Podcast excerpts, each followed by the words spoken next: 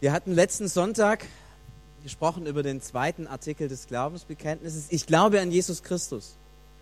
Und es ist uns aufgefallen, dass dieser dritte Artikel richtig groß ist. Da wird alles aufgezählt, das ganze Leben von Jesus.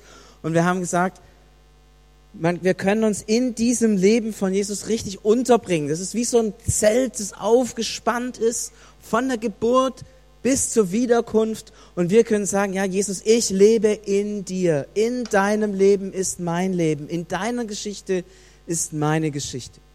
Und es war so schön, diese Fülle Jesu zu sehen, diesen großen Bogen zu sehen und uns da hineinzustellen. Ich habe das selber beim Vorbereiten der Predigt so genossen, genau das zu tun, ähm, über, was, über was ich dann gepredigt habe. Nämlich in diesem Jesus zu sein und zu wissen, mein Leben ist in dir geborgen. Es gibt nichts Schöneres, als das zu wissen und mit dem umzugehen. Und dann kam der dritte Artikel. Ich glaube an den Heiligen Geist.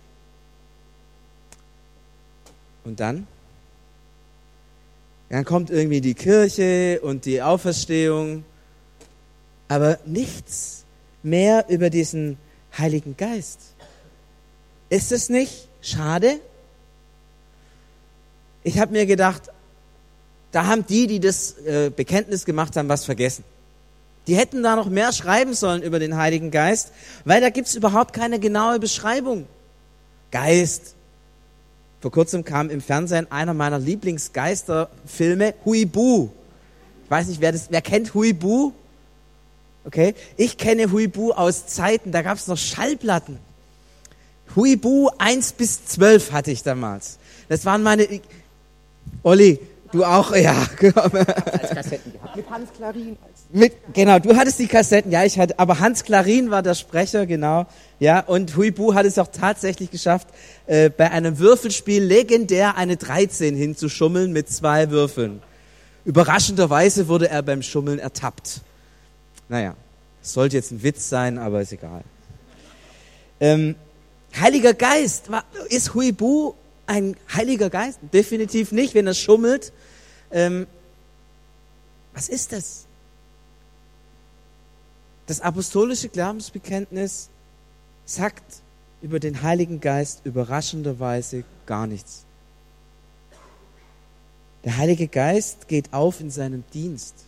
Es wird das erzählt, was er tut, was er macht, was er hervorbringt, was er wirkt, was, was, was, was geschieht durch ihn. Es wird nichts über ihn als Person gesagt. Er tritt letztlich zurück mit seinem Wesen tritt er hinter seinem Wirken zurück. Eine Klammerbemerkung. Das ist nicht das Wichtigste meiner Predigt, aber ich habe mir gedacht, wow, was tritt uns hier für eine Persönlichkeit entgegen, die ganz zurücktreten kann? Die nicht sagen muss, ich aber sondern die sich ganz in den Dienst des Vaters und des Sohnes stellen kann und tun kann und wirken kann und die Welt bewegen kann, aber ganz als Person zurücktritt. Ohne das Gefühl zu haben, sich zu verlieren, nicht wahrgenommen zu werden, unwichtig zu sein, weil er ist geliebt er steht in Beziehung zum Vater, zum Sohn. Er weiß sich gehalten, er weiß sich als, als Grund des Lebens und des Seins. Aber er muss es nicht sagen, muss sich nicht in den Vordergrund stellen. Und ich glaube, es ist auch ein Wirken des Heiligen Geistes, dass es Menschen gibt, die sowas auch leben können. Die wissen, ich bin von Gott geliebt ich bin wertvoll. Ich bin mit dem Heiligen Geist ausgerüstet. Ich bin ein Kind Gottes, ein König und ein Priester in den Augen Gottes. Ich bin ganz, ganz wichtig und deswegen, weil ich so wichtig bin, kann ich als Person zurücktreten. Es ist nicht schlimm, wenn man mich nicht sieht. Weil ich möchte ja nicht gesehen werden. Ich möchte, dass das, was ich für Christus tue, wirksam wird. Und auf einmal merken wir, indem das da eigentlich nichts steht über den Heiligen Geist, steht doch ganz schön viel da. Indem da nichts über sein Wesen steht, steht da ganz schön viel. Und wird eigentlich zum Vorbild für mich und wird etwas sichtbar von dem, was es heißt, als Christ mit dem Heiligen Geist zu leben. Ich glaube an den Heiligen Geist. Und dann kommen zwei ähm, weitere Abschnitte. Übrigens, das ist was ganz Komisches. Das sind sechs Abschnitte in dem apostolischen Glaubensbekenntnis. Das ist eigentlich gar keine Zahl biblisch. Ja, also man könnte drei nehmen oder sieben nehmen oder auch zwölf. Aber sechs ist irgendwie überhaupt keine Zahl, weil sechs ist eine Zahl, da fehlt immer eine. Sieben ist eine Ganzzahl die Woche hat sieben Tage, in sieben Tagen wurde die Welt erschaffen, ja? Und sechs ist immer, da fällt was. Also, bisschen unvollständig scheint es zu sein. Gucken wir uns die nächsten zwei Begriffe an. Die katholische, so sagt die katholische Kirche an der Stelle, die christliche Kirche, so sagen die evangelischen. Was ist der Unterschied? Ganz einfach, ursprünglich stand da katholische Kirche. Also in den ganz alten Glaubensbekenntnissen stand immer da katholische Kirche. Aber wisst ihr, was katholisch, das Wort katholisch bedeutet? Kennt es jemand? Es hat nämlich eine klare inhaltliche Bedeutung. Wenne? Allumfassend. Das heißt, auch gewusst? Auch gewusst? Genau. Also, katholische Kirche meint allumfassende Kirche. Irgendwann im 16. Jahrhundert sind dann in Deutschland die beiden Kirchen auseinandergebrochen. Ein Riesenschmerz in eine evangelische und eine katholische Kirche. Und an der Stelle haben die Evangelischen gesagt, naja, wenn wir jetzt katholisch sagen, dann denken ja alle an die katholische Kirche mit dem Papst. Aber gemeint ist nicht die katholische Kirche mit dem Papst, sondern die katholische Kirche, die die evangelischen und die Freikirchen und die äh, Ostkirchen und die katholische Kirche alle miteinander verbindet. Das ist gemeint mit dem katholisch. Und deswegen hat sich auf evangelischer Seite das eingebürgert, dass man von der christlichen Kirche spricht. Und es meint die Kirche aus allen Konfessionen und Denominationen, die es in der ganzen Welt gibt. Und das ist auch tatsächlich die ursprüngliche Bedeutung. Und ich weiß auch, dass viele katholische Geschwister, die das beten, genau in diesem Sinn katholisch verstehen. Und nicht das Missverständnis haben, dass die katholische Kirche die einzige oder sogar die einzig wahre wäre. Da sind wir zum Glück über das 16. und 17. und 18. Jahrhundert hinausgekommen. Das heißt, ihr könnt eigentlich sagen, was ihr wollt. Katholisch oder christlich, es meint das Gleiche. Und mit diesen beiden Sätzen sind eigentlich zwei Dimensionen umschrieben. Das eine habe ich gesagt, das ist die umfassende Kirche. Alle Menschen, die in dieser Welt an Christus glauben. Eine riesige Menge von Gläubigen, die aus allen Konfessionen und Denominationen aufsteht und an Christus glaubt und sich zu ihm bekennt. Das sind die Menschen, die Jesus meint, wenn er sagt, das Reich Gottes. Man sieht die nicht. Nirgendwo werden die sichtbar treten als Gemeinschaft hervor. Es gibt kein Register, keine Liste auf dieser Welt, in der diese Menschen alle miteinander verzeichnet werden. Aber Gott kennt sie, jeden Einzelnen. Und dann heißt es hier die Gemeinschaft der Heiligen. Was meint das? Das meint uns.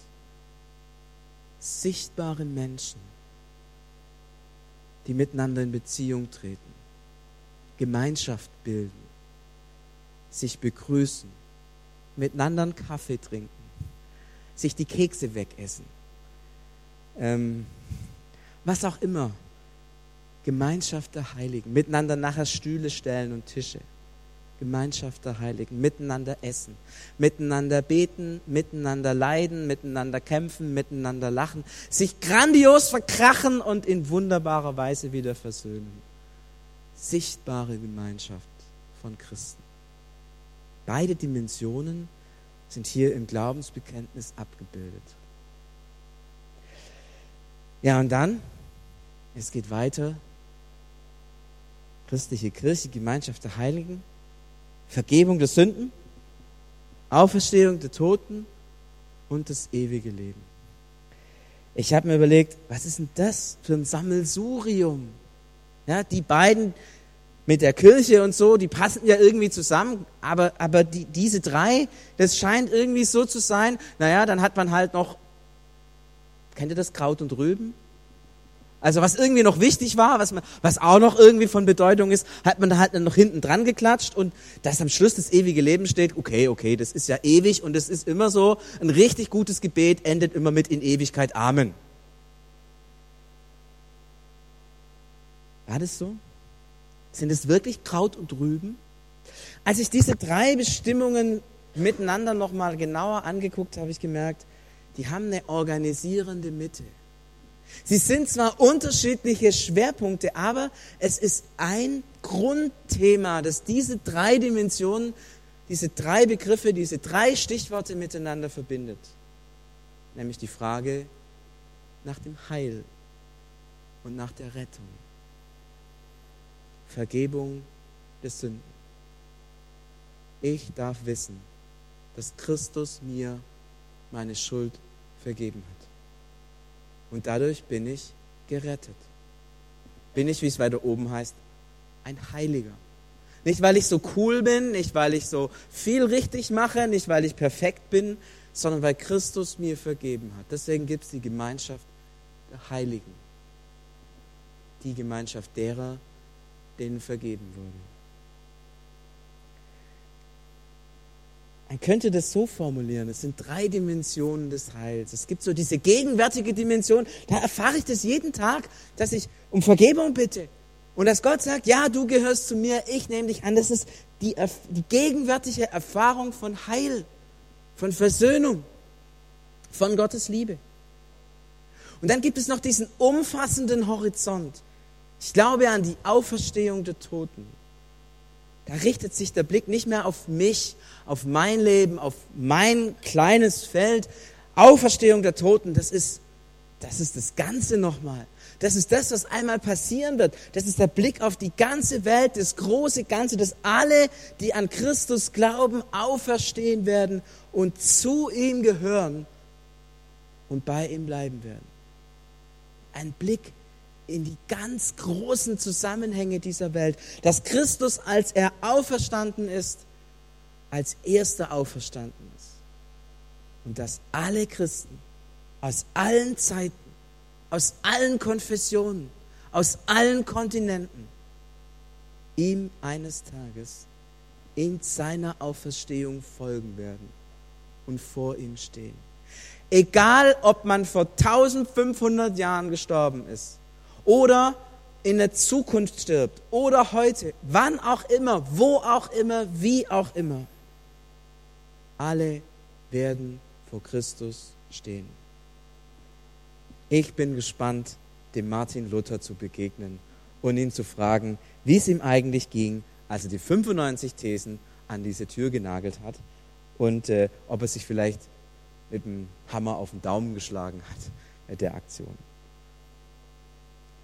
Und dann diese zukünftige persönliche Dimension. Ewiges Leben. Ewig vor Gott sein. Der Mensch zu sein, zu dem ich berufen wurde. Dazu wurden wir Menschen geschaffen. Ewiges Leben zu haben. Mit Menschen und mit Gott verbunden zu leben.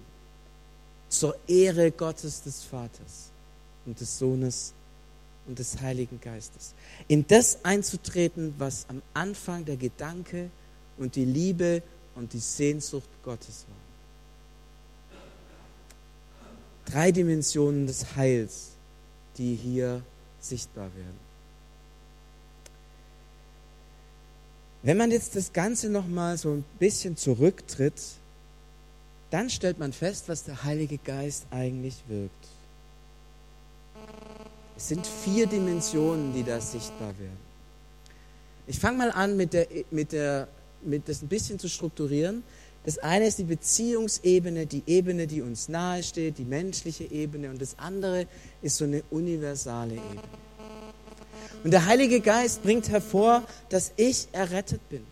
Er schenkt mir meinen Glauben, er schenkt mir meine Beziehung zu Jesus. Und ich kann euch sagen, das ist das Wichtigste in deinem Leben. Und ich möchte dich bitten, dass du, dass du das nutzt und dass du das ergreifst und dass du das pflegst und dass du, dass du immer wieder aus der Dankbarkeit heraus selbst diese Beziehung zu Gott haben zu dürfen. Das ist unser großes Geschenk.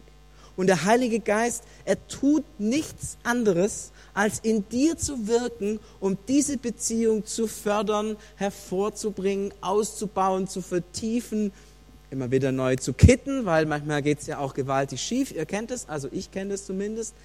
Er ist da richtig am Arbeiten, nichts anderes zu tun, als diese Beziehung immer wieder zu stärken. Das ist sein Dienst, den er an dir tut so ein bisschen unter uns gesagt, du könntest ihm einen Gefallen tun, wenn du ihm ein wenig dabei hilfst. Selber auch sagen, ja, Heiliger Geist, das, was du willst, will ich auch. Ich will diese Beziehung zu Jesus vertiefen. Und ich will alles tun, was dem dient.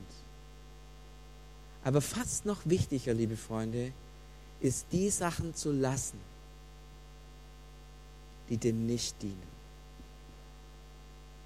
Ich glaube, ihr wisst alle bei euch, dass es so ein paar Dinge in eurem Leben gibt, wo ihr denkt, das fördert die Beziehung nicht.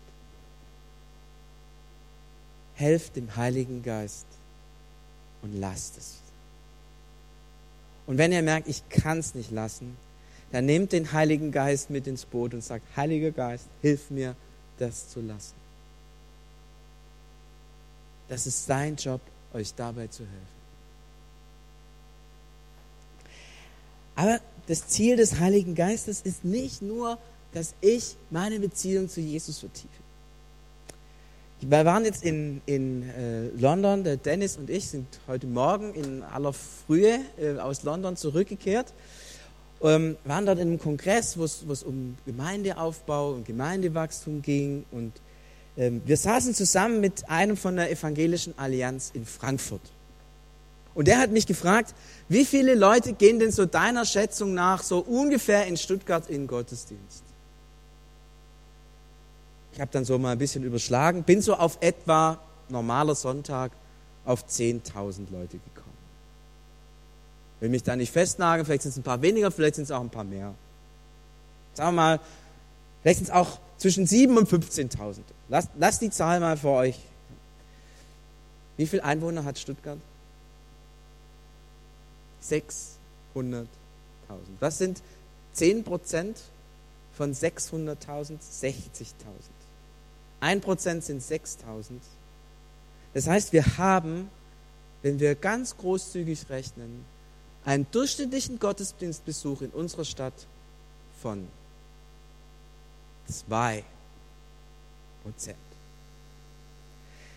Wer von euch, der hier sitzt, wohnt nicht im Stadtgebiet Stuttgart, sondern kommt von außerhalb dazu? Okay, danke für eure äh, Freigebigkeit. Äh, das heißt, von diesen zwei Prozent glaube ich, dass wir etwa die Hälfte abziehen müssen von Leuten, die nicht aus Stuttgart kommen, sondern die aus den frommen Orten, so wie Korntal, nach Stuttgart herreisen, um den armen Stuttgartern zu helfen, statistisch nicht ganz abzuschmieren. So, jetzt schaut euch diese Stadt an, Stuttgart. Eine Stadt der Bibel. Eine Stadt, von der das Evangelium in alle Welt hinausging. Und wir haben etwa einen Gottesdienstbesuch von einem Prozent. Was glaubt ihr, wie ist der Altersdurchschnitt dieser Menschen, die da in Gottesdienst gehen? Wer glaubt, dass die Mehrheit unter 30 ist? Danke, das ist überzeugend.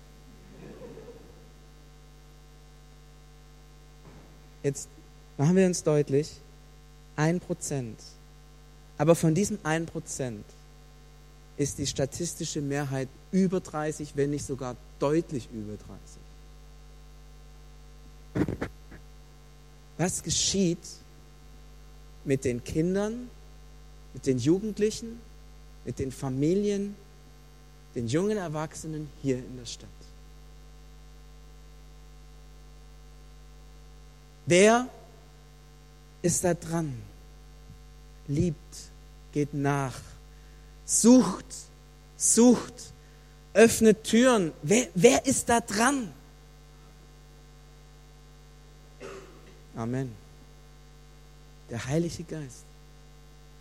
Er hat diese Menschen auf dem Herzen. Da drüben ist das dicht besiedelste Wohngebiet Deutschlands. Mittendrin ist eine Kirche, die Rosenbergkirche.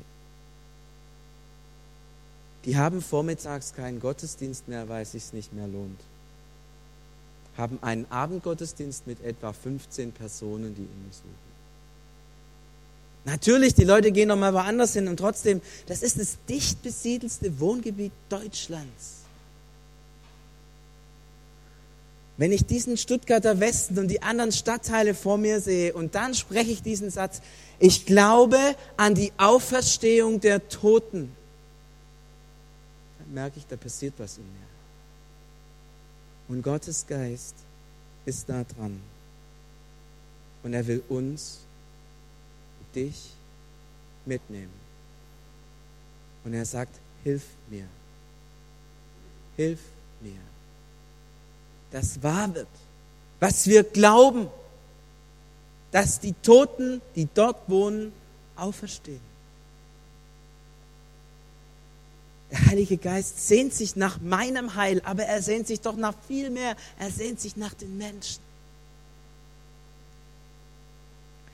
Und es ist der Heilige Geist, der Gemeinde und Gemeinschaft immer wieder verbindet und zusammenführt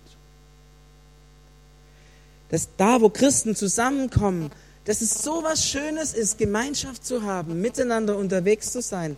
Das ist wunderbar. Ich hoffe und bete, dass ihr Christen habt, mit denen ihr engere Gemeinschaft leben könnt, weil das ist so wichtig. Das ist, da, da lernt ihr Christus wirklich in euer Herz aufzunehmen, weil wir, weil wir das immer nur vermittelt durch Beziehungen lernen. Glaube ist eine Beziehung und weil Glaube eine Beziehung ist, kann diese Beziehung Gott, Gottes zu uns durch die Beziehung zu den anderen Menschen immer tiefer in unser Wesen und unser Leben eindringen. Das heißt, wenn du solche Beziehungen hast, es ist super. Wenn du keine hast, versuch's irgendwie solche Beziehungen zu finden. Und wenn du sie hast, dann weißt du, dass das richtig gefährlich ist, solche Beziehungen zu haben. Weil diese Menschen, mit denen du im Glauben verbunden bist, die für dich beten, die dich lieben, die hinter dir stehen, manchmal ziemlich blöd sind und dich enttäuschen und irgendwelche Feste ausmachen und dich nicht einladen oder irgendwas erzählen hintenrum über dich und du kriegst es mit und du denkst, was sagen die denn über mich? Und das, Freunde, das passiert alles unter uns. Und ich glaube, jeder hat es schon mal erlebt und jeder hat diesen Schmerz schon mal in sich gespürt, von denen verraten zu werden, die einem ganz nahe sind. Wisst ihr, wer sich genau um diese Geschichte kümmert? Das ist der Heilige Geist. Er kümmert sich, dass du Gemeinschaft findest, dass du Heimat findest, dass du Menschen findest, die dich im Glauben tragen und weiterführen. Und wenn es zerbricht, dann ist es der Heilige Geist, der alles tut, was ihm möglich ist, um euch wieder zu verbinden. Das ist sein Werk. Es ist das, was er tut, Tag und Nacht. Und das Letzte. Der Heilige Geist will nicht nur, dass wir hier miteinander nett auskommen. Er wirkt in der ganzen Welt, in der ganzen Kirche und will diese Kirche hervorbringen. Er will sie stärken. Er will sie ermutigen. Was sagt Jesus? Ihr seid das Salz der Erde, ihr seid das Licht der Welt. Auf dem Kongress hat jemand gesagt, wenn Jesus sagt, ihr seid das Licht der Erde, warum sieht man dann so wenig davon? Hat er sich getäuscht? Danach kommt sowas, dass man ein Licht unter einen Topf stellen kann. Wisst ihr, was der Heilige Geist macht? Töpfe lupfen. Auf Schwäbisch. Töpfe lupfen.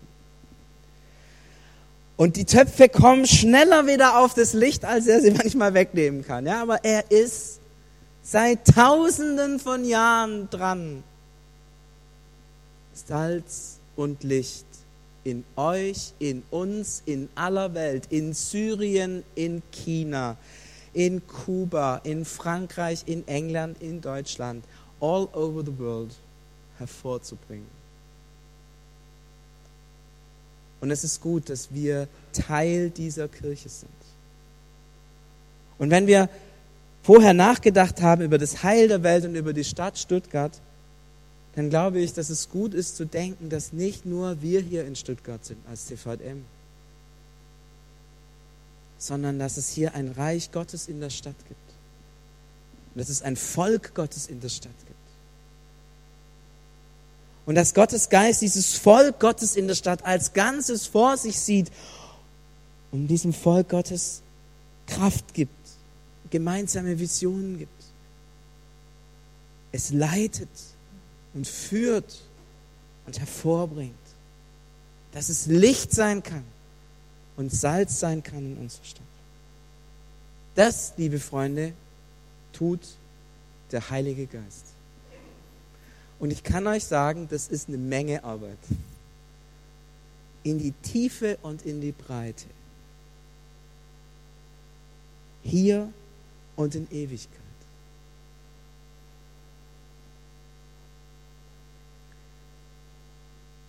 Und zu all dem bekennen wir uns und sagen, ja, das glaube ich. Und ich möchte dich jetzt bitten zu fragen, an welchem von diesen Punkten sollte der Heilige Geist in meinem Herzen heute und in der nächsten Woche ganz besonders arbeiten?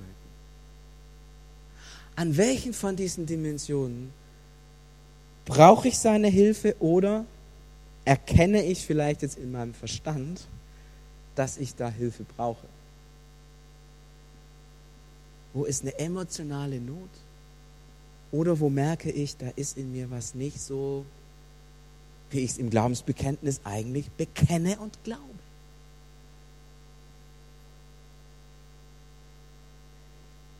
Ich lade euch ein, dass wir jetzt nochmal diesen, diesen dritten Teil des Glaubensbekenntnisses miteinander sprechen. Ich glaube an den Heiligen Geist. Und dass wir dann eine Zeit der Stille haben. Ihr könnt den Heiligen Geist bitten, hilf mir an diesem Punkt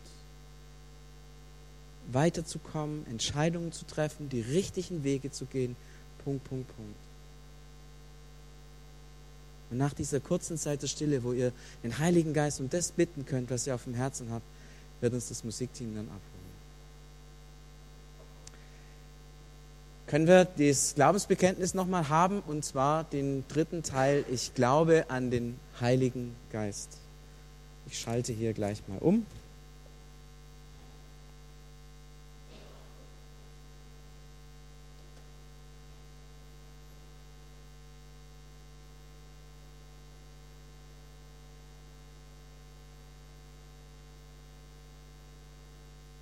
Ich lade euch ein, dazu aufzustehen.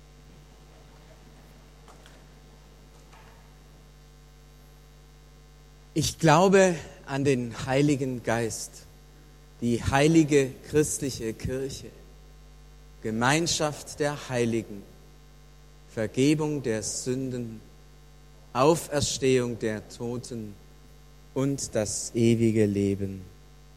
Amen.